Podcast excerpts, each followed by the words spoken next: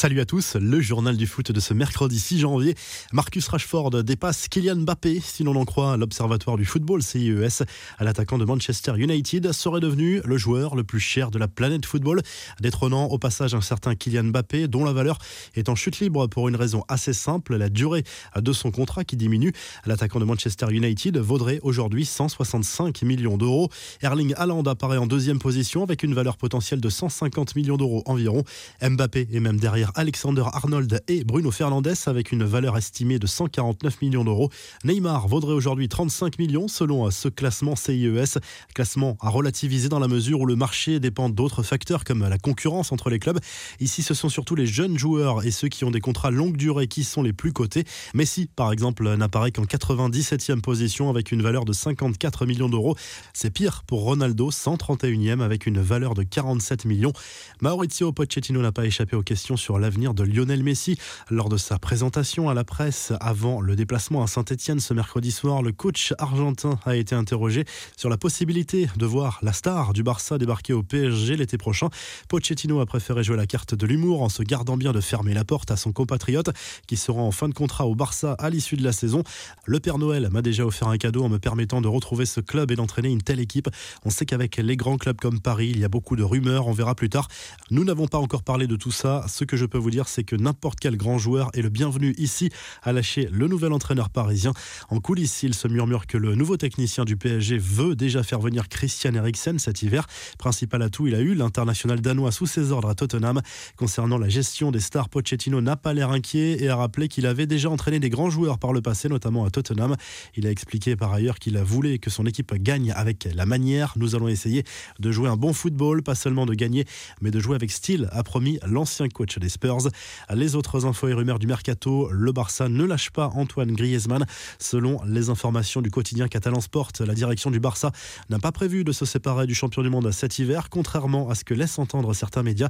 L'international français reste persuadé qu'il va s'imposer au Barça, même s'il n'est pas toujours titulaire sous les ordres de Ronald Koeman. Mesut Ozil, lui, pourrait s'envoler pour les États-Unis. Placardisé par Arsenal, le milieu de terrain allemand serait en discussion actuellement avec l'équipe de Major League Soccer de DC United. Infos en bref, Stéphane Guy n'en restera pas là avec Canal+. Le journaliste a décidé de contester son licenciement. Des salariés se sont rassemblés devant le siège de la chaîne privée pour lui apporter son soutien. Stéphane Guy a été limogé juste avant Noël pour avoir apporté son soutien à l'humoriste Sébastien Toen, lui-même renvoyé pour une parodie visant CNews, la chaîne d'info du groupe. Par ailleurs, Canal+ va diffuser le trophée des champions entre l'OM et le PSG le 13 janvier prochain au stade Bollard de Lens. C'est une première pour la chaîne depuis 2012. Canal qui continue de discuter en parallèle avec la Ligue pour récupérer les droits de diffusion de la Ligue 1. Et en attendant, la chaîne Téléfoot a confirmé qu'elle continuerait à diffuser la Ligue 1 au moins jusqu'au 20 janvier prochain, date du match en retard Marseille-Lens. S'il n'y a pas d'accord avec Canal, la chaîne du groupe Mediapro pourrait poursuivre jusqu'au 31 janvier. Au Barça, toutes les économies sont bonnes à prendre en ce moment. Le club catalan a économisé 30 000 euros ce week-end en optant pour un voyage en bus plutôt qu'en avion pour se rendre à Huesca. Comme l'explique la chaîne locale Esport 13, le club Blaugrana a voulu aussi éviter de fatiguer ses joueurs avec d'éprouvants protocoles sanitaires à l'aéroport. En Belgique, les médias se délectent de l'affaire Didier Lamkelze. Cet allié gauche du Royal Antwerp souhaite quitter le club et l'a fait savoir à sa manière. il n'a rien trouvé de mieux que de se pointer à l'entraînement avec le maillot du rival Anderlecht. Il a été refoulé du centre d'entraînement après son petit numéro.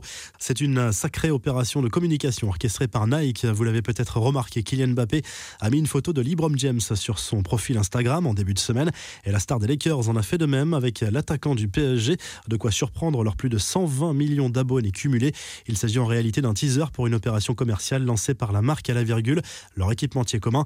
La marque américaine s'apprête à mettre en vente deux paires de chaussures en l'honneur de ses égéries, l'une dédiée au football, l'autre au basket. Enfin, le Racing Club de Strasbourg a présenté les images du futur stade de la Méno après rénovation.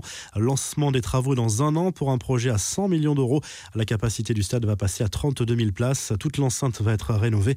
La livraison du nouvel écran est prévue pour 2025. La revue de presse Maurizio Pochettino à la une du journal L'équipe ce mercredi. Le nouveau coach du PSG va s'asseoir pour la première fois sur le banc parisien dans le chaudron de Saint-Etienne ce soir. Match à suivre à partir de 21h. Il pourrait y avoir une surprise dans la première compo de Pochettino en l'absence de Neymar. Verratti pourrait évoluer en numéro 10. En Espagne, Marca se penche à nouveau sur l'avenir de Sergio Ramos. Gros dossier du moment. Alta tension, haute tension, titre ce mercredi le quotidien sportif.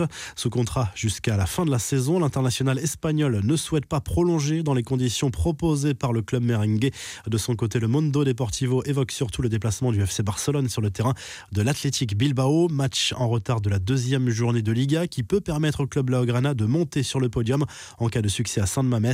En Italie, la Gazette dello Sport évoque très largement le choc de la soirée en Serie A. L'AC Milan qui accueille la Juve à San Siro à 20h45, match à haut risque pour Cristiano Ronaldo et ses partenaires qui pointent à 10 points des Rossoneri au classement. L'Inter joue sur le terrain de la Samp. Vous retrouvez l'actu foot sur topmercato.com, l'appli Top Mercato et à très vite pour un nouveau journal du foot.